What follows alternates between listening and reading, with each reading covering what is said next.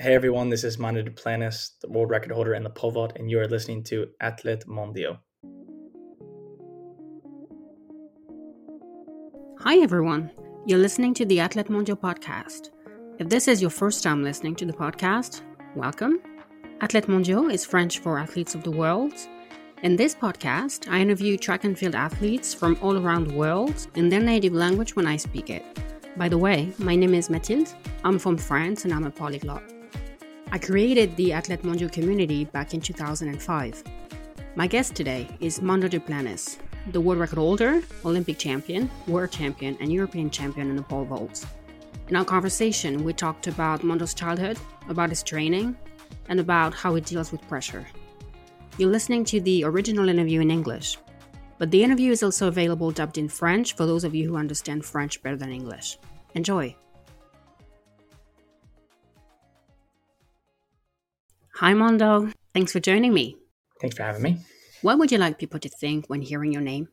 I don't know. I mean, I, I think that for me, I, I don't really worry about that too much as far as like, you know, the outside perception of me. You know, I, I hope, of course, that people think good things and I hope that people enjoy what I do, enjoy, you know, the kind of person that I am. But I feel like at the end of the day, I can't really control it that much other than, you know, I try to be a a good person. I try to be genuine and I try to just be myself. And I, I try to, and I just go out there and I, I really enjoy what I do and I try to put on good shows, especially when I'm on the track. But, um, you know, as far as the, the way that ever people think of it, it's, it feels like something that's a, a little bit out of my control and I don't want to super stress about because I don't want to like change the way that I am as a person. I just try to be who I am. And if it, you know, if it translates to people, then it does. That's great. And if it doesn't, then you know that sucks. yeah, true. I was also wondering if you'd already achieved all of the dreams you had as a little boy. I think as far as right now, I've I've done most of the stuff to this point. Um, I um, I I haven't won everything as far as like you know. It's not like the per the past four years or so have been just absolutely perfect for me. They've been very good, but I've I've lost a lot of competitions that I felt like I, I could have won, but I, I, feel like all of my losses were really great as far as you know learning learning from that. And I think that if it wasn't for the losses that I've had, you know, such as 2017 World Championships, 2019, just being so close to the gold and stuff, I think that without those losses and those, you know, re- getting really close to victory but not quite getting it, I think that you know you, you learn so much from that, and you know going forward from that, I think that that's you know the reason why I've been able to jump as well as I have been the past um, two years, especially just from everything I was able to learn, you know, the years prior to that. So, um, you know, as far as far as right now, I think I'm I'm at a really good start to my career, and it's it's nice to be able to you know check off most of the list of everything that I've I've wanted to do. I feel like now it's more just like defending titles and doing everything more times and trying to trying to have a little bit of longevity in my career. But is that enough to motivate you? Yeah, I, I feel I feel very motivated, and I feel like there's still there's there's still a lot of stuff for me to do, and I and I think I, I still want a lot out of my career. So as far as motivation, that's that's not really a problem. Okay. When I was preparing for this interview, I watched um, an interview you gave to a Swedish podcast. And at some point, one of the hosts asked you what it felt like to try to do something no one had ever done before. Do you remember what you said? No, I don't. you said, You think, why not me? Oh, yeah. Um, yeah, that, that's kind of the mentality, and I, and I think I take that mentality towards like everything else because uh, you know somebody has to do something new, somebody has to be the world record holder, and uh, you know every every event has a world record or every every sport or whatever it may be has somebody that's the best in it. So um, you know if it's going to be somebody, why not why not me? Might as well be me. Yeah. And that's kind of the mentality I had ever since I was I was a kid. But do you see a limit somewhere? Because I mean, I guess you don't see yourself jumping, I don't know, seven meters. Mm-hmm. But do you see a limit or not at all? No, I don't, I don't see necessarily like a limit. I, I don't, I really don't dwell on like a specific number as much as people may think. Okay. It's, it's not something like that. I, I would, I would love to jump 630 in my career. And, and I think that would like, just because it sounds very good, nothing because it's like something that's just always been on my mind. It's just like, at this point I've always I've already been able to break like the 620 barrier. I feel like that's like 630 barrier. That's another barrier that like really puts uh you know put some space in between the the older record that was that was held before me. So um, that that would be nice. But right now, I'm just trying to like keep working my way up and um, just trying to keep improving upon you know the last meet the last year. And so um, I, I, don't no I, I don't I don't really think about that as much that much also. Do you do you think you were born to, to do great things? Do you think it was your your destiny? Do, do you believe in in destiny in, in fate? Yeah, I, I would say so. I, I think that some they, they yeah they have specific people that are definitely born to do a certain thing, and I think in my situation, I uh, there was probably some some fate involved in in um, me me being a pole vaulter and me being the best in the world. Because um, I, I just I you know the the situation that I had from the beginning was was it was a pretty nice situation to set me up to become the best in the world. And also I just felt like I had all the all the tools and I had the want and the drive and the, the passion for it. And I was really just in love with the event from the very beginning. So um, yeah I would say I would say I believe in fate. Yeah because the crazy thing is if your dad hadn't been a pole vaulter himself you might never have even known what pole vaulting was yeah. and there might be someone somewhere with as much talent as as you, maybe even more, who knows. But someone who has never heard about pole vaulting. Yeah, and, and that's the um and that yeah, that's kind of a crazy thing to think about because if I never would have tried pole vaulting, maybe I probably never would have been a pole vaulter because yeah. it's a little bit of a niche sport, niche event, of course. And so, you know, you have to be introduced to it to be able to try. It's not like football or, or um, mm. you know, or any any other very like more a little bit more mainstream sport to where you just kind of end up trying it because everybody else does. So um, yeah, no, I mean it's it's yeah, it, it, it worked out quite well. But I think it's also much out of, I was able to try a lot of different sports too growing up. I didn't I didn't just necessarily pole vault enough, so I was able to try different things, and it was kind of obvious from the beginning though that there was one that really stood out to me. Okay. And when did you realize you had talent? That it was easy for you not because it was easy but because you were you were good at it pretty early pretty early honestly i um i mean i started pole vaulting basically as early as anybody can start pole vaulting i started pole vaulting when i was like three years old or so four years old and that was just in my parents backyard because my father built a setup and uh, yeah that, that that was my training grounds for the you know from the beginning and yeah i i knew pretty early on that i had good talent for it but also i think like it was also I just felt like I, I, I loved it so much that no matter what, I just always wanted to be doing it, and I was just kept on improving at it, and I just had this kind of mentality that if I just keep improving little by little, then you know one day I can, you know, I'll be very very very good at this thing, and um, I think that I had like a pretty good mentality and approach from from the beginning. And what did other kids think of you? Did they find you weird or cool? I think like the especially growing up in the United States, it, it was like the sport was weird for sure, and and people thought like what I did was weird, but it wasn't like it was like a situation where I was like getting like bullied necessarily or anything because I did this like super weird sport because I was also like a very I was also a pretty good athlete. And so like if we were in school or something like that and it was like nobody was really going to be able to make fun of me for what I did because it's like baseball is a big thing in American football where I grew up and it was like if it was an American football player or a baseball player or somebody that played soccer is like they weren't really going to be able to make fun of me because I was better than them at what they did anyway mm. because I was just I was also pretty pretty athletic and I was just mm. pretty good at most most sports also. Okay. But it, I was definitely an outsider. Yeah. I wanted to talk about the the 2022 season about last year. You didn't win all of your competitions. You you lost one. Yeah. With hindsight mm-hmm. now, do you know what happened? Yeah. I mean I think sometimes like just stuff, you know, stuff happens, and uh, that's just kind of like the name of the. It's just it's sports, and you know, I would I would have loved to go the season. I would have had a, you know, a perfect season, perfect record. I would have not lost a competition, but uh, you know, that's just not the way that things go sometimes. And I'm a I'm a guy that I, I, I do love to compete, and I and I love the whole the whole journey and process of you know traveling and going to all these competitions and you know being able to see different parts of the world and jump in new stadiums. And you know, if I if my whole goal of the season was to not lose a competition, then I can just pick you know maybe eight competitions or so that I really wanted to prioritize, and I just go and I I make sure I win those. But I I don't do that, and I and I like to compete and I like to to to go around and do like the tour, you can say. And you know, if if you compete enough, then you're gonna run into a day where you kind of don't have the rhythm on the runway and you just you just kind of lose it a little bit and you kind of lose a little bit of focus. And that was basically the situation that happened to me in Brussels. And uh, it was just kind of like a little bit of lack of focus and also just I couldn't really I didn't really feel the run like I had been the whole season. I just kind of was a little bit lost in the in the whole rhythm.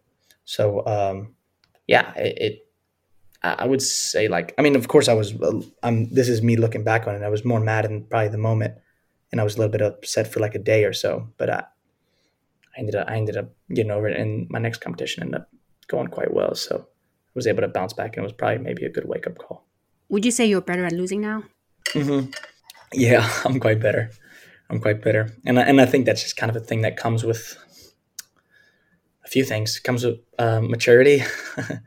it comes with just experience in the sport, understanding understanding my my event and just sports in general, and um, kind of like I was I was just saying, like just understanding that you know stuff happens sometimes, and not everything's going to go your way all the time. Yeah. And um, you know you can be in great shape, you can be jumping very well, but you know sometimes you, you have bad jumps, sometimes you just have bad days, and that's just the way that sports are. It's it, they're very sports is it's very demanding. It's very demanding. It demands perfection out of you, and uh, you know, not not every day you you necessarily have that. Even if you're at a super high level like I was at this past year. And it's not like it was a terrible competition for you. You came yeah. second, but just people expect you to win every single time. So when yeah. you only get second, people are like, yeah. what happened?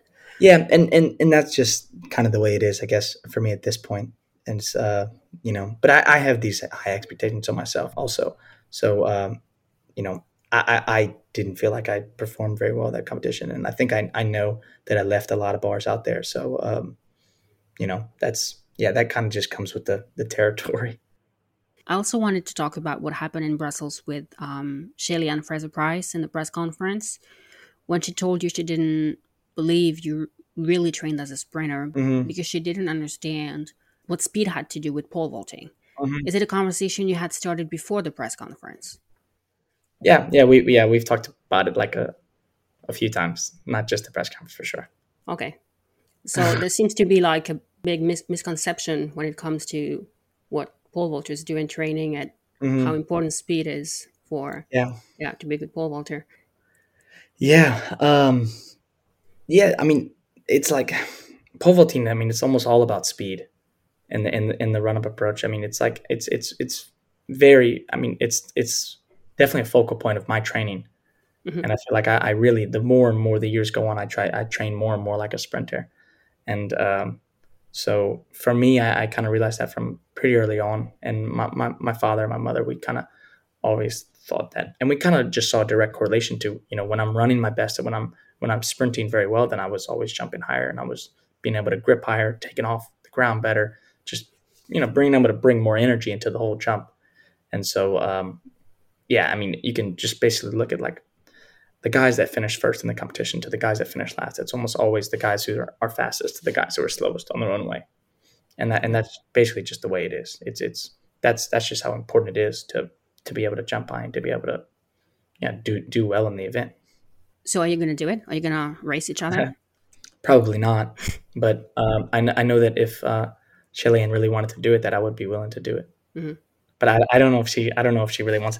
I mean, for her, she actually has to already do a hundred meter, and then yeah. maybe she would have to do another one. Yeah. Unless she wants, unless we just did one with yeah. against me and her. But um, if if yeah, if there was a situation where she actually wanted to do it, whether it be in Brussels or anywhere, I, I would be willing to do it because I would also like to do a hundred meter because I haven't done it in such a long time. So I would not even just the competition against her, but also just kind of against myself. Mm-hmm. I would be very curious to see how fast I am because I, I don't I know how fast I am a little bit, but I don't know exactly how well I would perform in a hundred meter. Mm. It's a different, I mean, it's a different thing.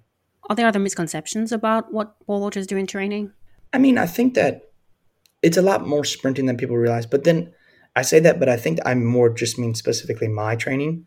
I don't think everybody trains the exact same ways. Actually, I mean, I know people don't train the exact same way as me, and I think for me, I I, I really put a you know a focus on sprinting and, and trying to get faster and trying to you know push the limit on my my, my run up speed and um, other than that, I feel like I think that that would be the, the most surprising thing is how much I run, and uh, and how much I how much sprint training that I do in like a, a normal average week. And uh, for me, I think people would also be surprised on how little I jump now, Mhm.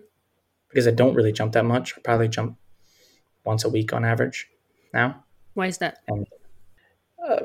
A few a few reasons really. I think that one, it's it's very hard on your body, pole vaulting, and especially like at my level and you know when I'm when I'm when I'm trying to jump, I, I really like to to run from an approach where I'm able to bring a lot of speed in. So a lot of I mean in the beginning of the season and like the beginning of the fall, take some jumps from six steps, eight steps, stuff like that. But I I really I like and I think it's great practice to be able to be bringing in a lot of speed into the takeoff from you know either 12 or 16 steps.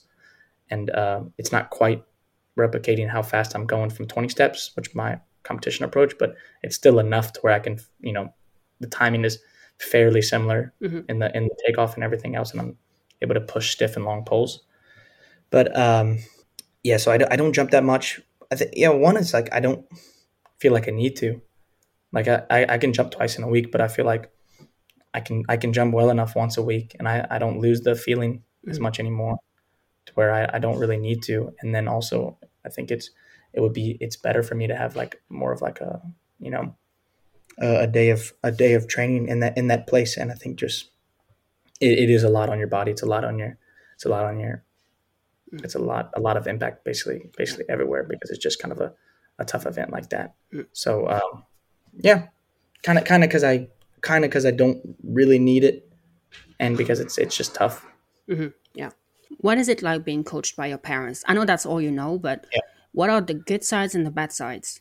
I don't I don't know that many bad sides as far as now. I mean, I think for, for me it's basically only good things, and and I mean, yeah, basically like you said, I, I don't really know any different, so I don't have anything to compare it mm-hmm. to. But I mean, it's not just like I'm getting coached coached by my parents.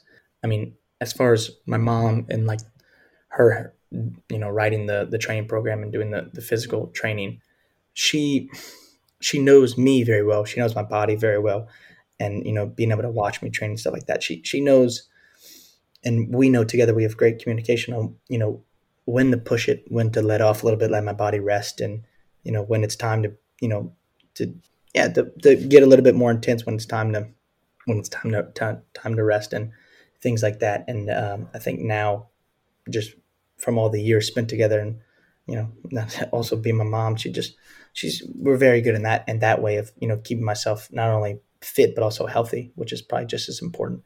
And then um, you know when it comes to my father, we have we just have a, a great relationship from the beginning. You know, just like father and son, but also like I don't think there's really anybody that I agree with as much as him as far as like technique and technical side of pole vaulting.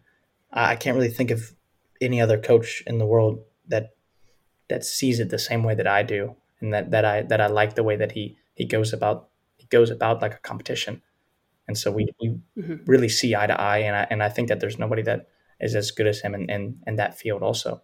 So it's um, yeah, it's like I think that that is another reason why it works it works very well because I think they're just two also very very good coaches. Correct me if I'm wrong, but you represented Sweden for the first time in 2015 at the World Under 18 Championships in Colombia. Mhm. You won, but you were only 15. Exactly. And it actually shows on the pictures because you look so young and so Yeah. so small. Mhm. You knew you had done it already, but was it when you realized you could do great things? Yeah, it was one of the moments, definitely, because it was my first time competing like internationally Mhm. for Sweden, and it was a it was a lot of pressure. It was pressure that I've never felt before, and uh, you know when you're when you you know wearing your country across your chest, and you know you're going there, you're fighting for gold medal, which is like I've competed in competitions where you know they give out a medal, but this was something really different. You're competing against people from all around the world, and um, yeah, it was it was just a very big test to me to see how, how I handle pressure and how I was going to do. And uh, I ended up jumping very well, and I was able to win the competition, even being one of the younger ones in the competition, maybe the youngest.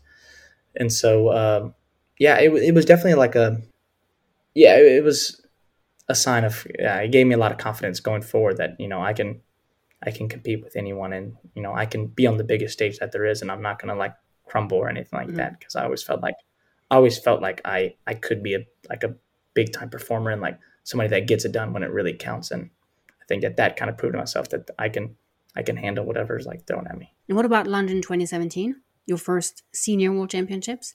You made it to the final, right? I did, yeah.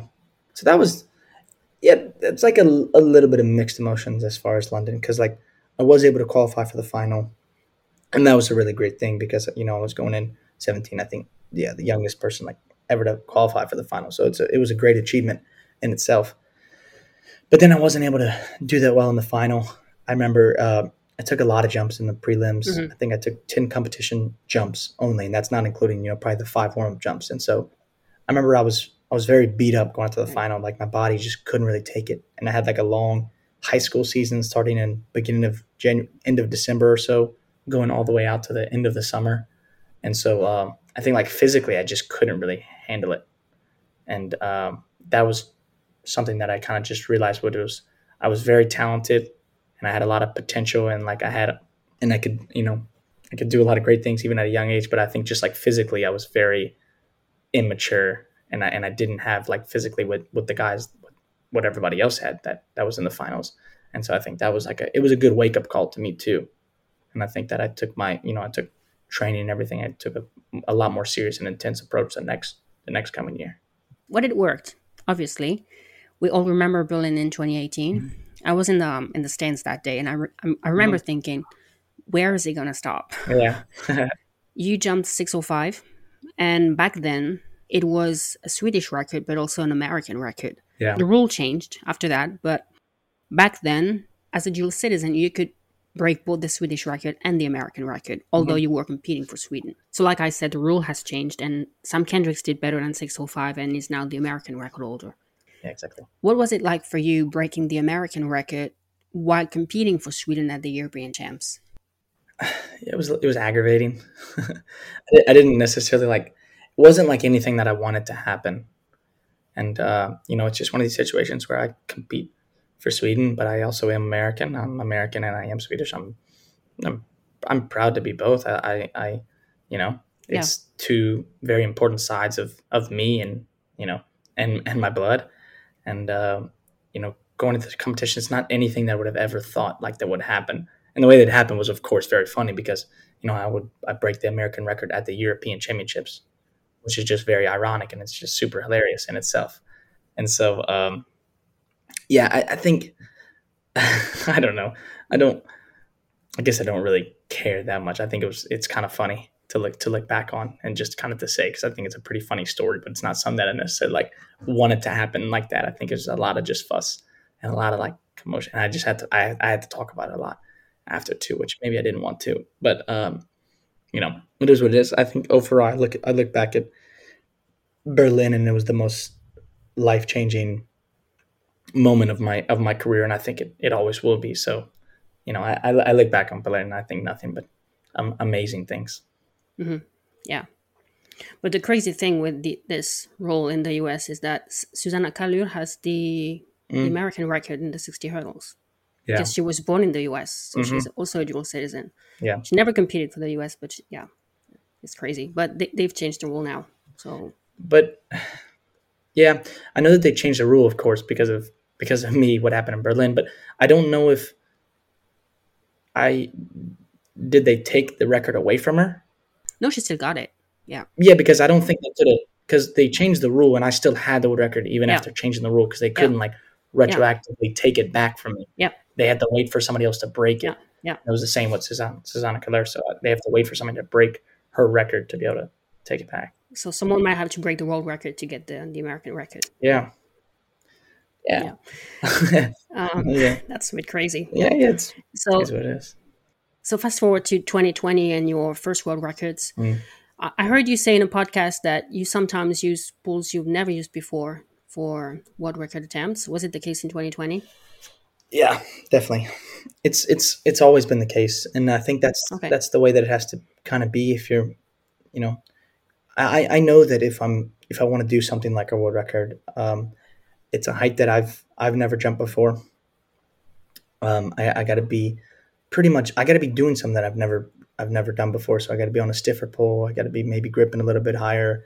you know doing doing something a little bit different and something a little bit better from from what I did normally because it is it's a world record height and I need to you need to do things exceptional to be able to to get over a bar like that. So um, yeah, when basically every world record that I've I've had is is some type of a new pole and basically I mean I guess not longer but stiffer, and so um, yeah, it's a thing you kind of just have to be pretty fearless and you just have to go in there just trusting trusting what you can do and trusting that it's going to be the right transition and that you know try to just hope that you can time it up right. Yeah, but is it usual for pole vaulters to use pole poles they've never used in a competition? I'm not even talking about mm. world record attempts, but mm. just in a competition. Yeah, there's people that do it. There's people that do it, uh, but it, it's it's only a few. I think that you have to be very mentally strong to be able to mm. do it. And I think that that's that is another thing about pole vaulting that you know a lot of people probably don't realize is that you have to be on you know you have to be on a stiff pole and you have to be pushing poles that are going to be able to throw you up there and i think people they they overly focus on you know the technical side of pole vaulting which of, of course is very important and you know you need to have good technique to be able to use the right poles and use long and, and, and stiff poles that can throw you up there but at the end of the day you have to you have to be pushing stiff poles and you have to be putting in a lot of energy into the takeoff to to get something out of it on the top. Mm. And um, yeah, the, the guys, the guys are you know girls that can use poles that are you know very stiff according in correlation to their body weight are the ones that are just going to jump the highest. Mm-hmm. And about the element of fear, because we've seen pole vaulters struggle, like have a mental block at some point in their career. Mm-hmm. Do you think it happened to anyone? Because I mean, it happened to like Steve Hooker, who was Olymp- Olympic champion. Yeah. Could happen to anyone. Could it happen to you? Uh, ah, I don't know, really. I mean, I would like to say no. so mm. probably I don't think it I don't think it would happen to me. But uh I don't think I don't think everybody's gone through stuff like that. I, am not I don't think Renaud's ever really had a problem with that. Mm-hmm. As far as mentally. I think, you know, Renaud's had his, his fair share of problems, especially like injuries and physically and right. stuff like that, just trying to physically get himself into shape. But I think mentally he's always you know, he's always thought he can be the best, and he can. He thought he can always fight for medals and stuff. He wouldn't be jumping if he didn't think like that. Yeah. And he's he has a great mentality to pole vaulting, and um, but so I think I mean yeah, people, you know, that's that is a part of the game, and that's what separates the the good jumpers from the great jumpers is you know just the mental toughness, hmm. and um, a lot of that just comes from, I think like in when you look at people like, not only myself but like somebody like Renaud, it's just being very comfortable on the runway, and it's trusting all the repetitions that you've been able to do in training and how long you've been able to do it and just trusting your abilities and just trusting that you know what what's about to happen is about to work because you you really you have to be 100% confident in, in the outcome that's about to happen because and if you have any hesitation and you don't believe in what's going to happen then it's just it's you know probably not going to work out for you talking about confidence i couldn't believe it when i heard the story about red bull so red bull is one of your sponsors mm-hmm. and they wanted to have your your face and your name saying Olympic champion on cans. Mm-hmm. But for that to happen, you had to sign off on it before, yeah, before winning the Olympics. How much pressure was crazy that? Thing. No, it, it, was a yeah, it was a, it was a little bit of a crazy thing because you know it's a um, they wanted to you know they're gonna sell you know thousands and thousands of the cans, so they need to have the production already made and they wanted to have the timing to where it was going to be shortly after the Olympics, so they didn't want to have to wait, you know, months after. Then it's kind of boring. Then the, the Olympics is already, yeah. you know, maybe not forgotten about, but it's less hype around it, mm-hmm. and it's, it's, not as fresh. And so um, that's just one of these situations where it's it's a little bit tough. And uh, yeah, I think I mean because the Olympics, that's uh, that's one of these competitions where I never really experienced pressure like that. Also, and so I don't think that anything's ever going to be able to compare, especially my first Olympics. Now that I've already got that one out the way, then I don't think anything like matters like that. But um, that was quite a crazy thing, yeah, to have to like sign off on that to be like, yeah, you can go ahead and make it. That's just a, you have to, uh, you know, trust your abilities and trust mm. trust what's going to happen is is going to work out. And yeah, you were the huge favorite. Betting on on you was worth very little money. It was, it was just obvious you were going to win. Yeah. So but did you still enjoy it, or was it more like a, a relief to win? I think a little bit of both. A little bit of both. It, it, it, was the most like it was I think in the end I enjoyed it. Like I think the moment of like whenever the bar was at 602 and Chris missed his first attempt. And um, you know, I, I knew right before that jump that it was like, if I make this, then I pretty much seal the deal. Like I have, I'm gonna win because even if he makes 602, it doesn't matter. I still win. So he's gonna have to make the next bar, which I think was gonna be like 607 or something. And um, you know, of course, anything can happen in sports, but I think the odds of that were very, very low for him at that time. And so um, that was a that was a, a moment that I that I will never forget, and that was a pretty powerful moment because I remember sitting on the back road and it was kind of like, if I make this, I win the Olympics, mm. basically, and that that was a really cool thing. And to go on, you know, to go there and take a really good jump at it and and, and make it, that was a, you know, that was that was that was super cool. But like the whole competition and build up to that point was pretty stressful because I was passing some bars and like the wait in between, taking forty five minutes in between each jump, and then I'm just like thinking about everything in my head, and I, I don't usually overthink stuff, and I think that's a really strong suit of mine is that like most of the people that have you know that that get overly stressed out and that you know don't handle pressure is because they're just overthinking stuff. Because you know lot, everybody's there in the olympics. They're there for a reason and they're there because they have the talent and they have the they have what it takes to to be there. And um you know it's only your your only brain that can make you think that you're not supposed to be there and that you don't deserve to be there. And so that was one of those rare moments where like in between the jumps, I'm like your brain. I just couldn't stop my brain. You're just going crazy because you're just thinking about. You know that the next jump is so important that I'm just overthinking about what to do in my run or my what the pole to jump on, what grip to jump on, all these different things, and so that was tough a little bit there. But then when the bar started getting higher, for some reason it just started getting easier and easier. It was just like the the lower bars. Oh, interesting. Mm-hmm. Yeah. And uh, in Eugene, so you won the one title I was missing. Mm-hmm. Did you feel on home soil, or was it because being in the US but competing yeah. for Sweden? How was it? Uh, like yes, yes and no. I mean, being in the United States is always like you know the U.S. I grew up in the United States, so it's like a little bit of that feeling. But uh, it was still like in Oregon, which is very far from where I grew up mm-hmm. in Louisiana, and so like in that way, I guess no. I mean, if, if the competition would have been like in the South, like in, in Louisiana or something, then of course it would have been a little bit of a, a little bit stranger situation for me. But, you know, with the fact of being in Oregon, it was like, it's far away enough from where I grew up to where like didn't really matter that much.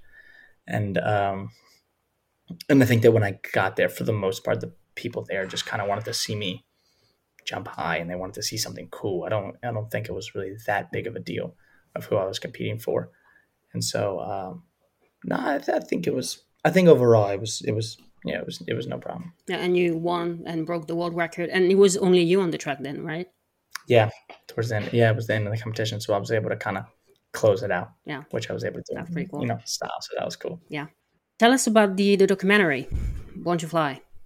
Whose idea was it? It wasn't my idea. It wasn't my idea. Um, yeah, it was. This was in 2017 a guy named uh, Bernard Robideau, he basically uh, contacted me. He was like, "You want to?" I'm thinking about doing something. I just like he noticed he's from the same hometown as me in Louisiana in Lafayette, and uh, basically just contacted me saying he wants to like he doesn't really know what he wants to do. He just wants to follow me and film me a little bit because he sees that I'm doing some some good stuff on the track, and uh, yeah, just started filming me, and then like five years later five years later, just kind of kept following because as I kept progressing and doing things, you know, like had a great, good season 2017, 2018 was even better. And um, so then I guess he kind of, the film got more and more in depth. And I think he followed me a little bit closer because he knew that I had the potential to do something, you know, great in the event. And um, yeah, then we, we fast forward a few years and, you know, here it is. Oh, hopefully soon it'll be able to, you know, you'll be able to watch it from wherever you are okay. in the world, not just Sweden. Yeah. That'd be cool. And w- what do you think watching yourself?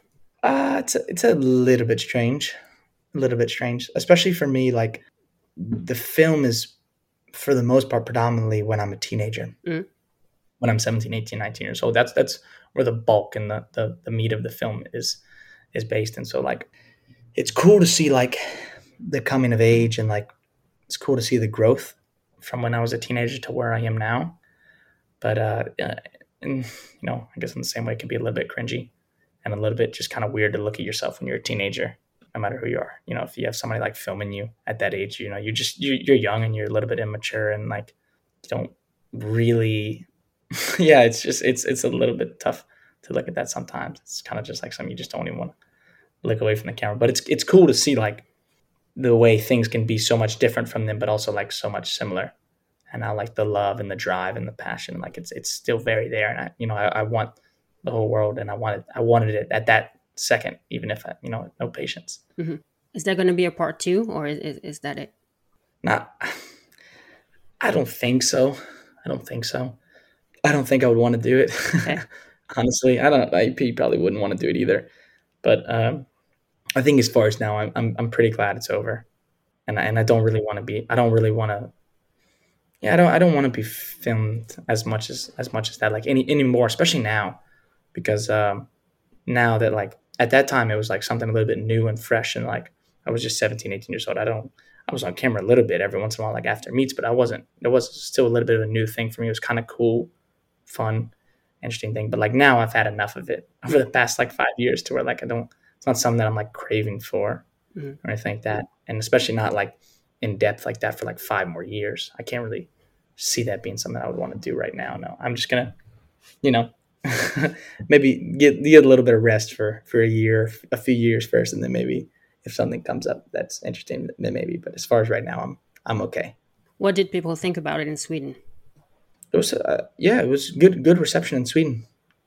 Good reception in Sweden, and uh, I think it'll it'll it it'd definitely be a lot more interesting to how people take it, you know, from other parts of the world. Because the thing about in Sweden is everybody that's that watched they already knew who I was, and they they kind of already know my story a little bit, and so uh, they kind of know what's what's gonna happen and and everything like that. They know the buildup of the the film. They know that I'm gonna end up being up on top, yeah. and I'm gonna win the Olympics, and I'm gonna break the world record. They are, they kind of already know these things for the most part because everybody they know the they know the story kind of. Um, of course, there's going to be a lot of stuff that they didn't know in between just about me, but it, it, I think it'll be, yeah, interesting to see like how people take it from from other countries and and just from anywhere around the world where they don't they have no idea who I am and they watch it with just a fresh set of eyes and they just want to watch an interesting story. Mm-hmm. Hopefully. But people love track and field in Sweden because when I was there, I was really surprised. I worked with linguists and translators, people who had nothing to do with track and field, and they all knew everybody in the Swedish team. And I was like, this would never happen in France. So mm-hmm. I guess it, it's a good thing, but also maybe a lot of pressure. Like people know who you are and they expect you to win. And yeah, uh, I mean, I think it's okay. I mean, I, I think it's more of a good thing than a bad thing. Um, I think I think it's a it's a cool thing when you get a lot of support. Mm-hmm. I think that's a it's it's something that yeah I, I, don't really complain about it. I feel very grateful for it, and I feel like um, you know there's yeah there of course will be a little bit of added pressure in the sense of like there's people you know that that want to watch you do something great, but you know there, there's no better feeling than you know some like the Olympics where you know that basically the whole country's watching you, and uh, you know they want you to bring home a gold and you know being able to come back with the gold and everybody being so you know feeling like yeah it's it's like this it's this cool feeling of like how much impact a sports can make yeah. sometimes i think that the, the olympics was definitely a, a big uh a big yeah like uh, it definitely it definitely showed me that because coming back from the olympics just like the yeah the the like how how welcomed i was and like the, just the appreciation that i showed from everywhere you know i don't think i think if i was to go to a bar. Some I don't think I paid for a drink for quite a while or something like that. So just like things like that. It's just it was you know it's it's a super cool thing. What what is the most Swedish thing and the most American thing in you? Um, depends. I, th- I think that like wherever I am, I I'm like I think like when I'm here in, in Louisiana, I think that like to uh, compared to a lot of people, I'm like very like to more like Swedish in a way. And then when I'm in when I'm in Sweden, it kind of stands out that I'm, you know, I have a lot of roots in in America, and I, and I think that's also like, just like, of the way I was brought up in my, my mother and my father because they're very two different people, and you can basically just from they're just a product of the environment that they that they grew up, and uh, you know I can I, I can be like, for the most part, I'm a pretty reserved person.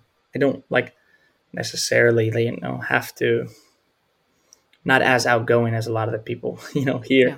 here in, in, in, southern Louisiana, and you know, you're very very outgoing. You have like you know all kind of conversations, and you just just like the way the way that you are. I can be a little bit more like my mother, where it's just pretty pretty reserved into yourself at times. But um, you know, it also I think that just like confidence about me comes a lot from the environment of like where I grew up here, and I think that it's it's it's very much the mentality here is um, you know if you're not first, you're last mm. mentality, and I think that's a very that's pretty American thing, and because uh, you know it's it's and it, and it's tough, but I think it's a great environment to to grow up as far as if you want to be an athlete and if you want to really have big dreams and you want to do a lot of great things in your sport, then you know I think it, it works out. It works out pretty well. Yeah. Well, I want to respect your time, so I have just a few more questions. The next Olympics will be in France. You know, we love pole vaulting in France. Do you think it'll make yeah. a difference, like when when the crowd, when the people in the crowd know know the event, when they when they love it? Can you tell the difference? Yeah, you can. You can tell the difference definitely. And uh, I th- uh, I always really enjoy jumping in France, especially in Paris. I think that's been some of the my favorite competitions. We're we're in Paris for the Diamond League meet, and uh, yeah, I'm I'm really excited about that because you know, growing up, I I mean, I almost I mean, all of my favorite jumpers growing up were always French jumpers, and I and I've always loved the you know the the the culture of of pole vaulting in France and um, you know being able to jump there. It feels like it's almost like a childhood kind of dream a little bit in a way every time I'm able to jump in France because it's like it always felt like it was kind of the mecca of pole vaulting. Yeah.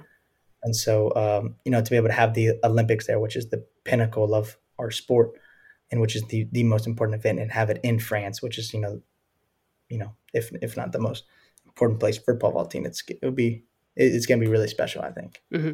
Yeah. So, a few rapid fire questions. What is your highest opening bar ever? I think five 70 mm-hmm. I think. Yeah. Mm. I think 570. Not not crazy, crazy, crazy like high.